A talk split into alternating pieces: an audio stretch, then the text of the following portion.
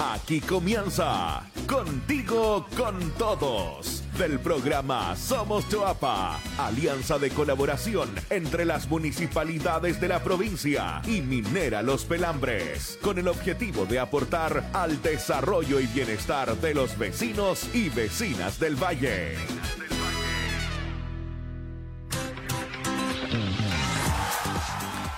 Hola, ¿qué tal? ¿Cómo están? Bienvenidos y bienvenidas a una nueva edición de nuestro programa radial Contigo con Todos del Somos Chuapa. Soy Matías Saavedra y los quiero invitar a disfrutar de nuestro capítulo número 55, que viene con mucha información, con una entrevista de actualidad, panoramas del Día del Patrimonio y los mejores datos de los emprendedores de la provincia del Chuapa. Las comunas de Canela, Salamanca, Los Vilos e Illapel han estado en constante cambio del plan paso a paso implementado por el gobierno. Ello debido al aumento o disminución de casos de COVID-19 presente en cada una de ellas. Para conversar al respecto del criterio adoptado por el Ministerio de Salud para definir los cambios de fase, de movilidad y los porcentajes de avance de vacunación en la región de Coquimbo, vamos a conversar con la infectóloga del Hospital de La Serena, Aldonet Leiva que nos va a explicar más detalles sobre este proceso. En el programa de hoy también compartiremos las principales recomendaciones del autocuidado para hacer las compras en los supermercados, algo habitual, el comercio local y también en las ferias libres, además de las informaciones más relevantes de la provincia en Contigo al Instante. Esto y mucho más en el capítulo de hoy. Y una de las mejores formas de reducir los riesgos de contagio por COVID-19 es tomar las medidas necesarias de autocuidado. Cada contacto con otra persona aumenta el riesgo de poder contagiarse. Por eso es importante que a medida que se vayan levantando las cuarentenas y las medidas restrictivas, tengamos que incorporar hábitos de cuidado para cuidarnos nosotros mismos, a otras también, y de esta forma no retroceder nuevamente de fase. En esta oportunidad de nuestra sección En Chuapa nos cuidamos, queremos entregarles algunas recomendaciones del Ministerio de Salud para que puedas hacer las compras en el supermercado, en el comercio local y ferias libres de manera segura. Escuchemos parte de estos consejos. Cuando compras en el comercio local o supermercados, prefieres siempre medios digitales para informarte respecto de la variedad y disponibilidad de productos antes de ir a hacer tus compras presenciales. Planifica todos tus trámites y compras previamente para reducir el tiempo de permanencia en el recinto. Evita ir en horario punta. Lleva tus propias bolsas para las compras que realices. Respeta las medidas de prevención establecidas por el lugar Respeta la ruta de tránsito demarcada en el centro comercial. Solo manipula aquellos artículos que vas a comprar. Considera usar medios de pago electrónicos por sobre el pago en efectivo. Si utilizaste el pago en efectivo, aplica a continuación alcohol gel en tus manos. Si vas a utilizar el baño de estos recintos, lava tus manos al entrar y salir de él. Procura aplicar alcohol gel en tus manos luego de tocar objetos que son comunes, tales como manillas, botón del ascensor, pasamanos, máquinas dispensadoras y de pago. Aplica solución desinfectante en la manilla del canasto y carros de supermercado. Cuando compras en ferias libres, previo a salir, haz una lista con los productos que vas a comprar. Lleva tus propias bolsas para tus compras. Asiste en forma individual una persona por hogar. Respeta la ruta de tránsito demarcada en el lugar. Sigue las medidas para prevenir el contagio de COVID-19 establecidas por el lugar. Respeta el orden de llegada, el distanciamiento físico y el orden de atención en cada puesto. Toca solo lo que vayas a comprar prefiere que el encargado del puesto empaque tus productos. No consumas muestras de alimentos. Evita comprar en comercios no autorizados. Y por sobre todo, no olvides nunca usar tu mascarilla. Y bien, con estas recomendaciones para hacer las compras en el marco de la pandemia, los invitamos ahora a poder informarse junto a nosotros, a revisar las noticias provinciales del momento en Contigo al Instante. Contigo al Instante. Salamanca suma nuevas y renovadas plaza para sus vecinos. Los nuevos espacios comunitarios ubicados en las localidades del Tambo Oriente, El Palquial y El Consuelo son parte del programa Recreo de Somos Salamanca. Las obras finalizaron en el mes de mayo y se suman a dos proyectos que ya han sido entregados durante este año y cinco que están en etapa de diseño y construcción que corresponden a las localidades de Coirón, El Queñe, Manquegua, Huanque y El Esfuerzo. Felicitamos ya a los vecinos por este importante logro que sin lugar a dudas le cambia la vida a todos los vecinos del sector. Contigo al instante. ¿Y eres un fiel auditor de nuestro programa radial Contigo con Todos de Somos Chuapa? Bueno, entonces te invitamos a participar de nuestro concurso para celebrar un año al aire. Sortearemos entre quienes nos entreguen su opinión sobre el programa tres sets de productos de emprendedores locales. Solamente debes seguir dos pasos, pon mucha atención.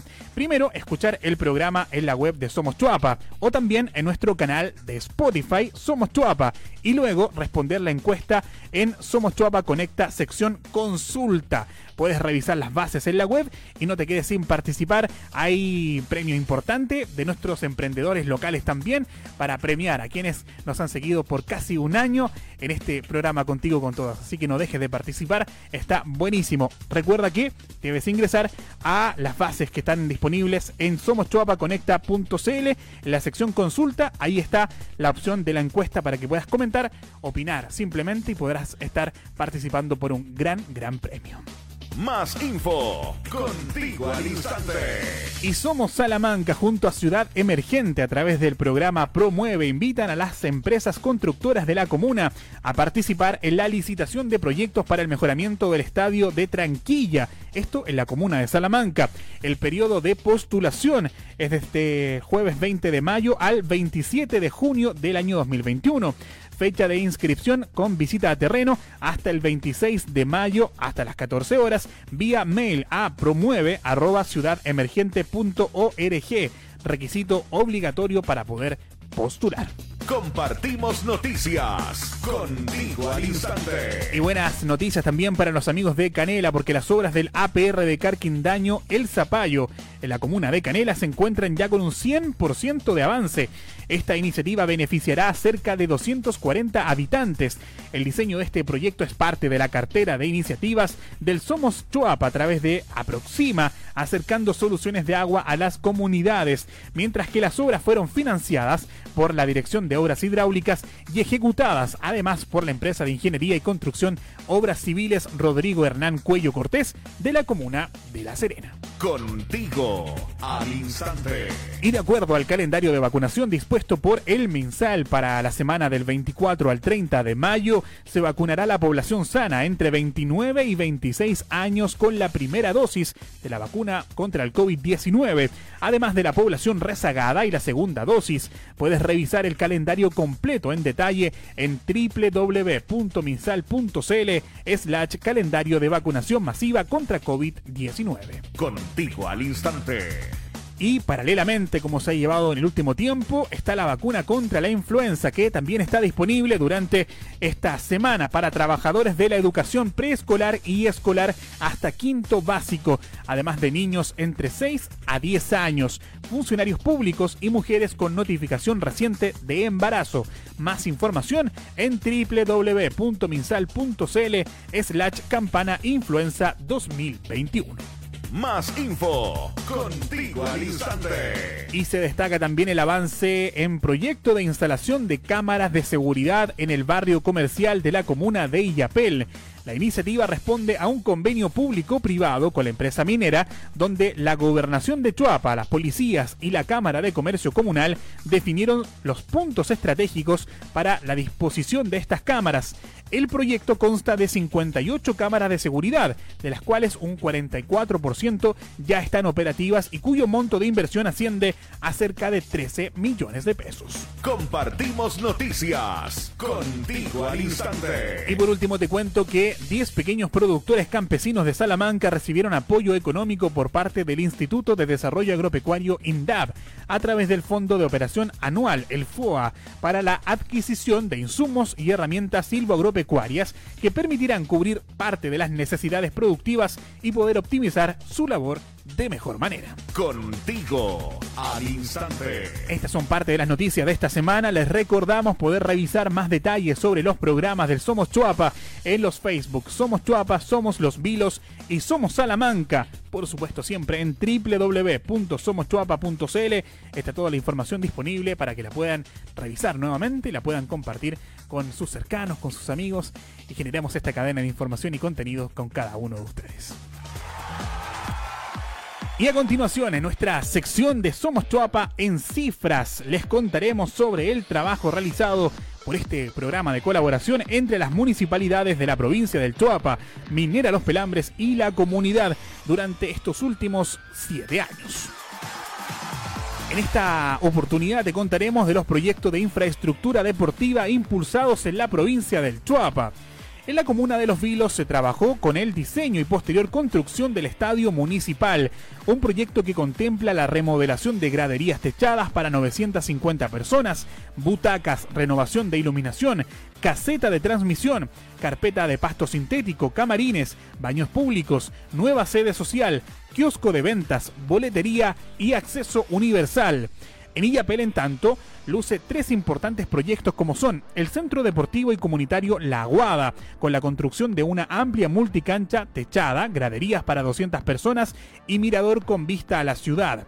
También destaca el centro deportivo y comunitario del sector alto del polígono, con una multicancha techada que alberga diferentes disciplinas deportivas y la remodelación del estadio Moncho Vega, que contempló una nueva cancha con estándares FIFA, graderías para 800 personas, camarines, baños, mejores accesos e iluminación, entre otros mientras que en la comuna de Salamanca se contempló el mejoramiento del Club Deportivo Panguecillo con la construcción de una nueva cancha de 105 metros de largo por 60 metros de ancho, una galería con capacidad para 600 personas, amplios camarines entre otros, lo que se suma además al proyecto de canchas de Santa Rosa, donde se construyen dos canchas de fútbol y una pista sintética para que se pueda practicar el atletismo, graderías, camarines y baños. Pero además eh, se contempló la reparación y remodelación del casino del Club de Rodeo de Salamanca y la sede del Club Deportivo Rayuela 12 de octubre de Salamanca. Y luego de estas informaciones cerramos este primer bloque y los invitamos también a poder cambiar un poquito el switch. Vamos a escuchar buena música, a bailar con el hit de la provincia. Somos del Tuapa junto a los provincianos del Tuapa. Ya volvemos con más. Contigo, con todos.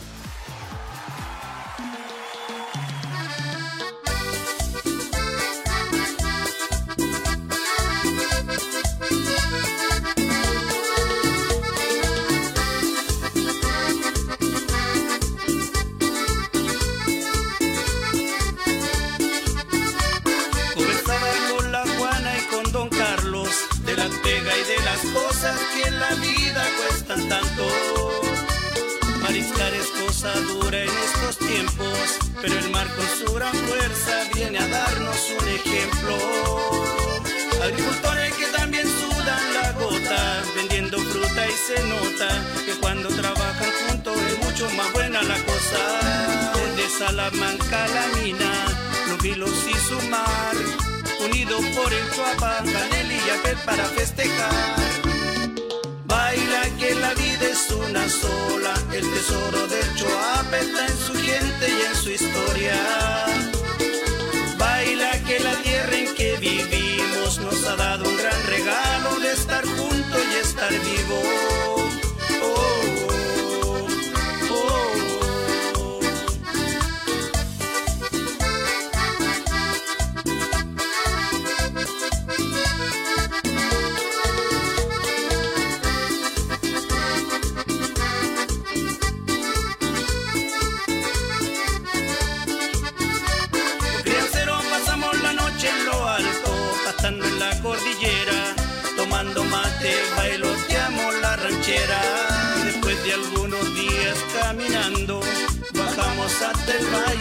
Encontrar a la familia. Baila que la vida es una sola, el tesoro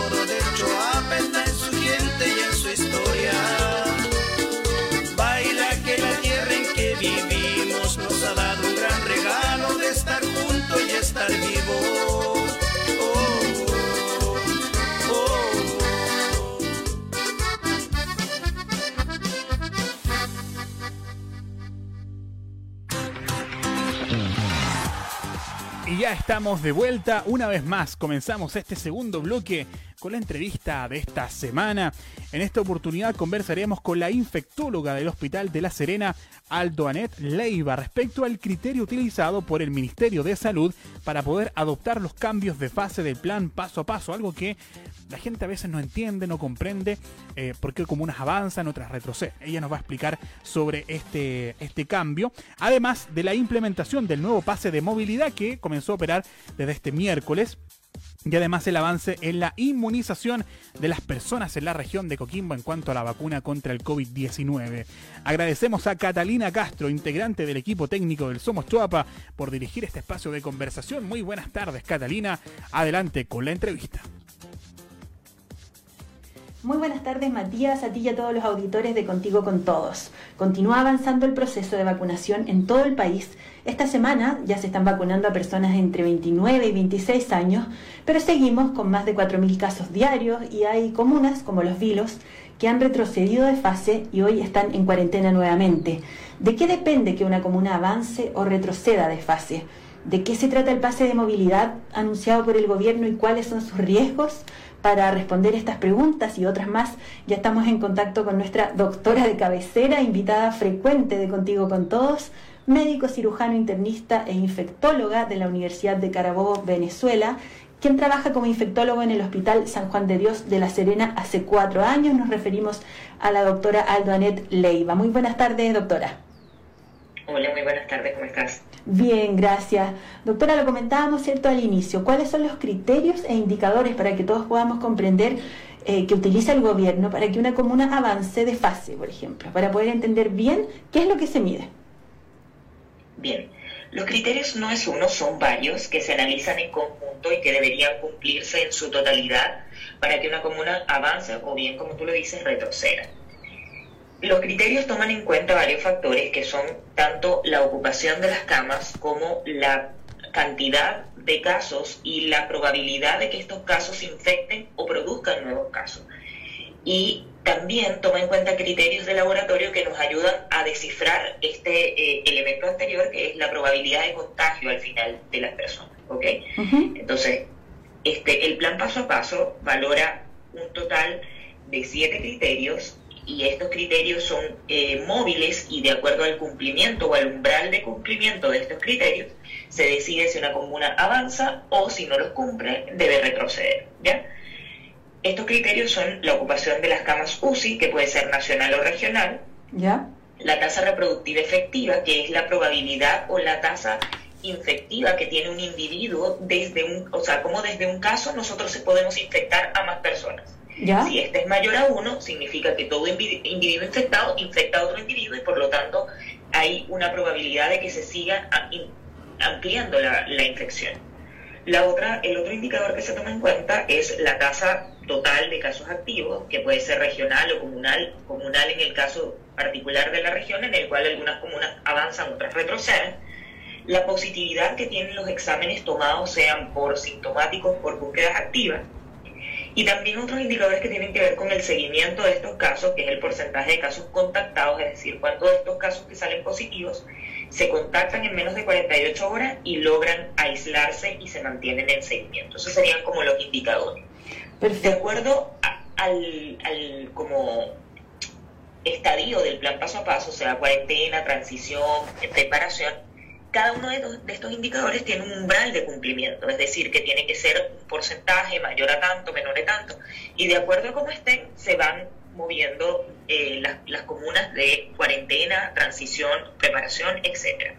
¿Hay un plazo, un tiempo determinado para cada una de estas fases, doctora? ¿O efectivamente lo, que nos explica usted depende de estos siete criterios? Porque en algún momento se decía no hay cuarentenas que duren menos de un mes, como que uno empieza también allá a sacar sus propios cálculos. ¿Eso está determinado o se va evaluando eh, prácticamente a diario? Los, por lo menos hay dos evaluaciones grandes, mínimas dos veces a la semana, pero claramente estos no son indicadores que una vez que se han elevado se modifican fácilmente.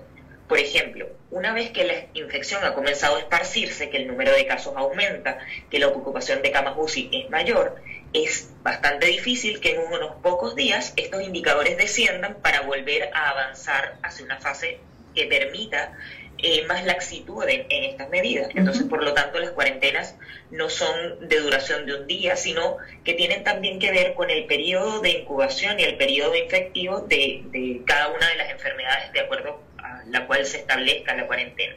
En el caso del COVID, sabemos que esta tiene un periodo infectivo que va desde los dos días hasta los 14 días, que es lo que duran las cuarentenas de los contactos estrechos, y es por eso que en ese lapso tan grande eh, podemos ver que siguen aumentando los casos porque ese individuo que todavía está contagiado puede seguir contagiando. Entonces esto claramente tiene impacto en cómo se mueven los números y no va a ser un periodo de pocos días. Clarísimo.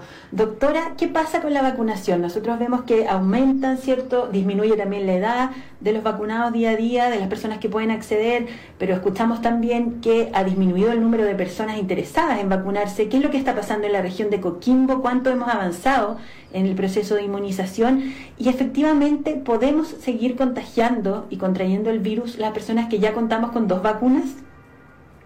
Bien, con respecto a qué está pasando, la verdad es que eh, yo, hasta yo misma me lo pregunto, no sabría, no sabría contestarte esa pregunta con qué está pasando, con el desinterés en particular de la población joven con respecto a vacunarse. Es bastante crítico porque sabemos además que en este minuto son los pacientes jóvenes, sobre todo entre los 25 y los 40 años, los que más están ocupando camas críticas en la región y los que se están enfrentando a enfermedades cada vez más graves, y son precisamente ellos los menos vacunados.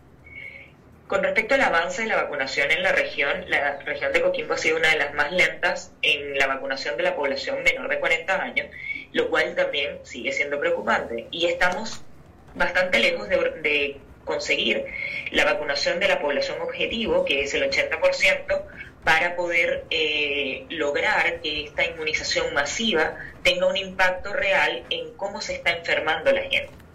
Las vacunas, la mayoría de ellas, previenen las formas graves de la enfermedad y precisamente lo que queremos evitar para la población son estas formas graves que terminan en ocupación de cama UCI o en un lamentable fallecimiento. Los vacunados podemos desarrollar formas muy leves o formas asintomáticas de la infección y aún así ser un vehículo, pero el objetivo de la vacunación es evitar que se siga colapsando el sistema de salud y además que sigan aumentando las muertes por COVID, lo cual es importante y sobre todo cuando en este minuto está afectando a la población laboralmente activa, a la población joven, que en este minuto son los que están enfermando gravemente y muriendo por COVID. Así es, doctora. Entonces, ¿qué medidas debemos seguir respetando, aunque ya parezca disco rayado, digamos, el, repetirlas? Pero, ¿qué debemos seguir haciendo incluso las personas que ya estamos vacunadas, que ya han pasado esos 14 días después de la segunda dosis, por lo tanto, eh, sentimos que ya estamos inmunes a este virus, pero ya entendemos que podemos portarlo, podemos también contagiarnos? Eh, ¿Qué debemos seguir respetando? ¿Cuáles son las medidas? Bien, tú has dado en el clavo en decir que los que ya estamos vacunados somos un vehículo para quizá provocarle un severo problema a alguien que no lo esté. Y eso creo que algo que todos los, los pocos que estamos vacunados, porque yo insisto en que todavía somos pocos los vacunados, eh, debemos tener en cuenta y que mientras toda esa población que todavía queda por vacunarse no esté vacunada y le podamos producir una enfermedad grave, tenemos que seguir respetando las medidas como si ninguno lo estuviera, ¿ok? Tenemos que seguir haciendo la higiene de manos, respetando el distanciamiento social, utilizando las mascarillas, cumpliendo los aforos, respetando las medidas que se establezcan, sean cuarentenas, periodos transicionales y teniendo en cuenta el impacto que podemos tener nosotros, el vacunado, sobre una persona no vacunada y el detrimento que esto puede tener en la vida de esa persona. Doctora, y en ese mismo sentido, ¿cierto? Hablamos de, seguir protegiéndonos, pero también recibimos señales que para algunos auditores pueden ser confusas, como es este pase de movilidad ¿cierto? Que ya a partir de este miércoles empieza a entregar el gobierno para quienes ya tengan las dos vacunas, hayan pasado esos 14 días y quieran trasladarse, ¿cierto? De una región a otra, incluso estando esta en cuarentena. Eh, esta, esta medida ha sido bastante criticada por el cuerpo médico en general, porque eh, se, prevé, ¿cierto?, que podría haber un colapso nuevamente, un aumento en los casos, como ocurrió también en el verano con el tema del permiso de vacaciones. Eh, ¿Es un riesgo eh, efectivo el que se permita, ¿cierto?, esta movilidad entre regiones? ¿Qué opina usted? Y, y claro, ¿ante qué situación nos podríamos encontrar si empezamos también ya a circular más?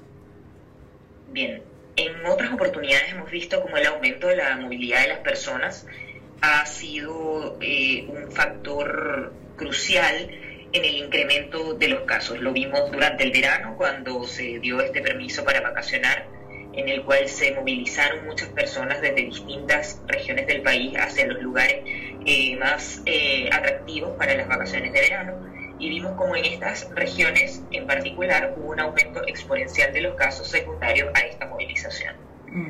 Mientras más personas se movilicen, más es el riesgo de acarrear enfermedad. Es decir, una persona que es portadora, mientras más se mueva, más eh, objetivos para infectar va a tener.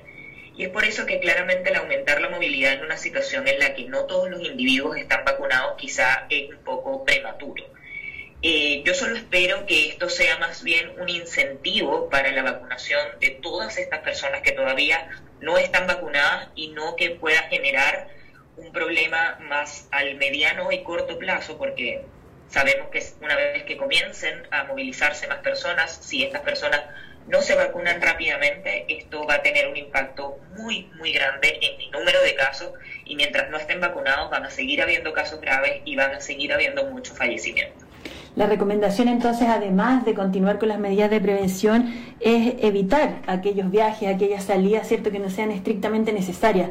Uno entiende también el cansancio eh, de la comunidad en general, lo sentimos todos también, ya llevamos tantos meses, ¿cierto?, eh, con estas restricciones, con toque de queda, etcétera, una serie de, de situaciones que han afectado también nuestra vida diaria, pero tenemos que seguir cuidándonos, es grave la situación y como dice usted, doctora, necesitamos pronto poder aumentar cierto la, cantidad de personas vacunadas. Eh, es importante que, acudamos a los vacunatorios, los jóvenes. Me preocupa harto lo que usted decía, que Coquimbo es la región más lenta en menores de 40 años, así es que nos sumamos también a ese llamado eh, que hacen los profesionales para que todos los vecinos acudan a vacunarse. Y para terminar, doctora, la realidad, la situación como la ve usted hoy en día en el Hospital San Juan de Dios de la Serena, vemos... Eh, como hablábamos recién, muchas camas UCI, camas críticas ocupadas, eh, seguimos cierto con, fallecimientos. ¿Qué es lo que nos puede describir usted del día a día eh, a tantas a tantos meses ya de iniciar esta pandemia? Mira, tal como tú lo decías, lo que te puedo describir es un panorama que es bien complejo, el día a día es súper dinámico, tenemos que adaptarnos a un montón de situaciones distintas, eh, lo que más preocupa es que las camas críticas siempre están ocupadas, unos días unos días se movilizan más que otras, pero no te puedo decir que unos días están menos ocupadas que otras, eso sería mentirte.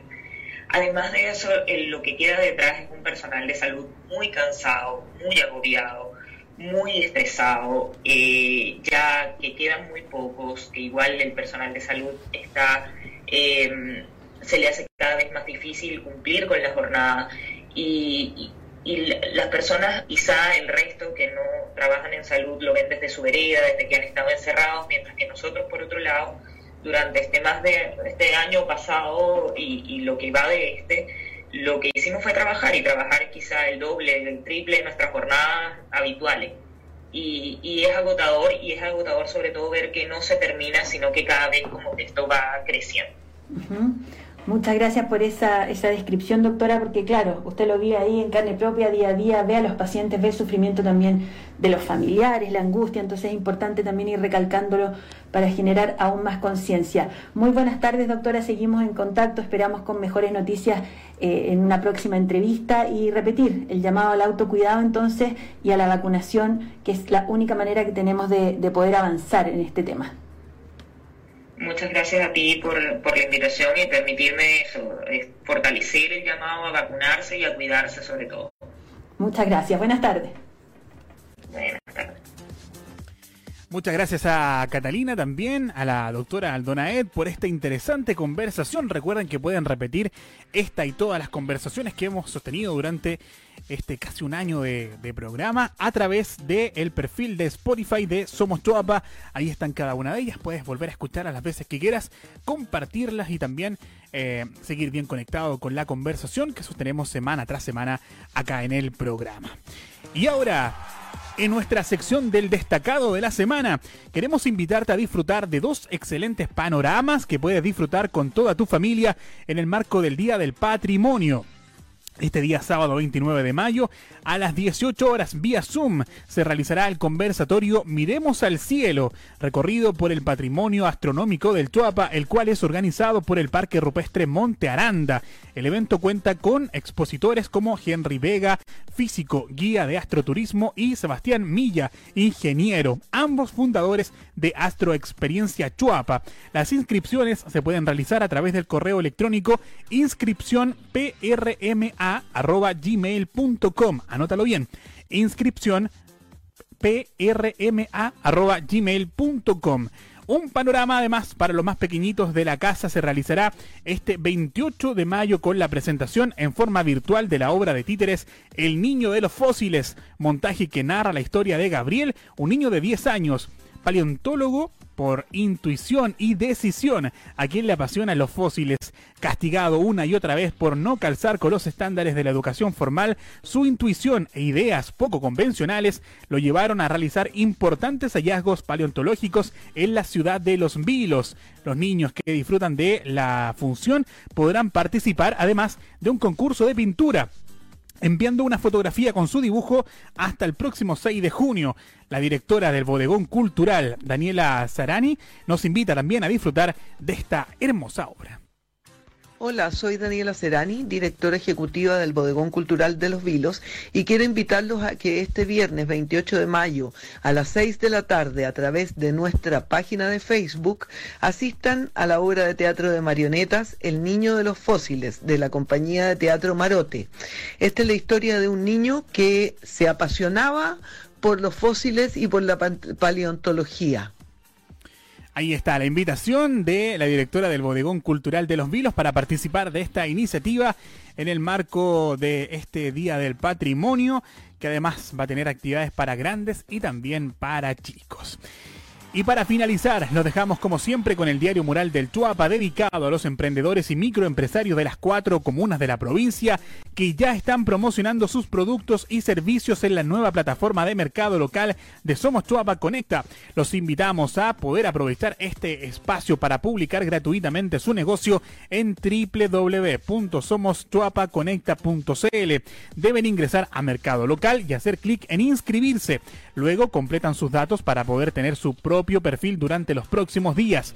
Además, los emprendedores inscritos serán difundidos en este espacio radial y además en las redes sociales del Somos. Así que motívate, ¿ah? súmate a esta plataforma y vas a ser difundido, al igual que los emprendedores que comenzamos a revisar a continuación.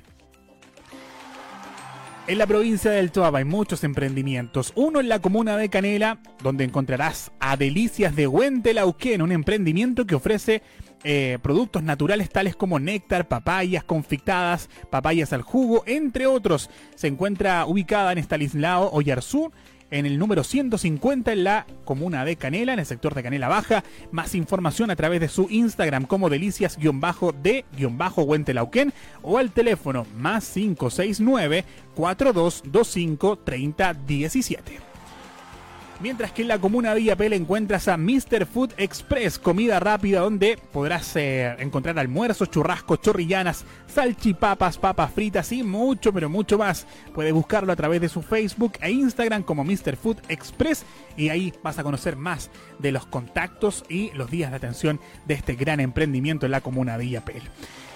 Mientras que en los vilos está el almacén de Homero, todo tipo de frutas y verduras, pan, carbón de espino, productos congelados, bebidas, lácteos, abarrotes, confites, frutos secos y mucho pero mucho más. Además, caja vecina y recargas telefónicas. Se encuentra ubicado en Pablo Neruda 290. Puedes seguirlo en sus redes sociales en Facebook e Instagram como Almacén Homero en la comuna de los vilos.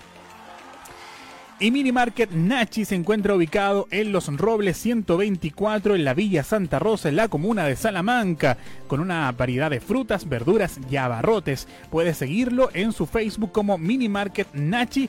Ahí está también las publicaciones, más datos de nuestros emprendedores, por supuesto, en las redes sociales. Gracias a cada uno de ellos, quienes se siguen sumando a la plataforma de Somos Chuapa Conecta, la plataforma de los emprendedores de la provincia del Chuapa. Y recuerden que si se inscriben, van a formar parte de esta cantidad de emprendedores que semana tras semana vamos difundiendo acá en el programa. Y llegamos a la parte final, agradeciéndoles a ustedes por estar como siempre semana tras semana con nosotros. Un gran abrazo para cada uno de ustedes. Sigan cuidándose. Las medidas de prevención contra el COVID-19 no deben cesar. Por el contrario, reforzar aún más las medidas para evitar contagios. La vacunación continúa también. Así que en el Chuapa queremos cuidarnos entre todos. Un saludo cordial para cada uno de ustedes en todas las comunas de la provincia del Tuapa y la próxima semana nos volvemos a encontrar en otro capítulo más de Contigo con Todos. Que estén muy bien. Chao. Esto fue Contigo con Todos, un programa de Somos Choapa, alianza entre las comunidades, las municipalidades de la provincia y Minera Los Pelambres. Nos vemos en una próxima edición.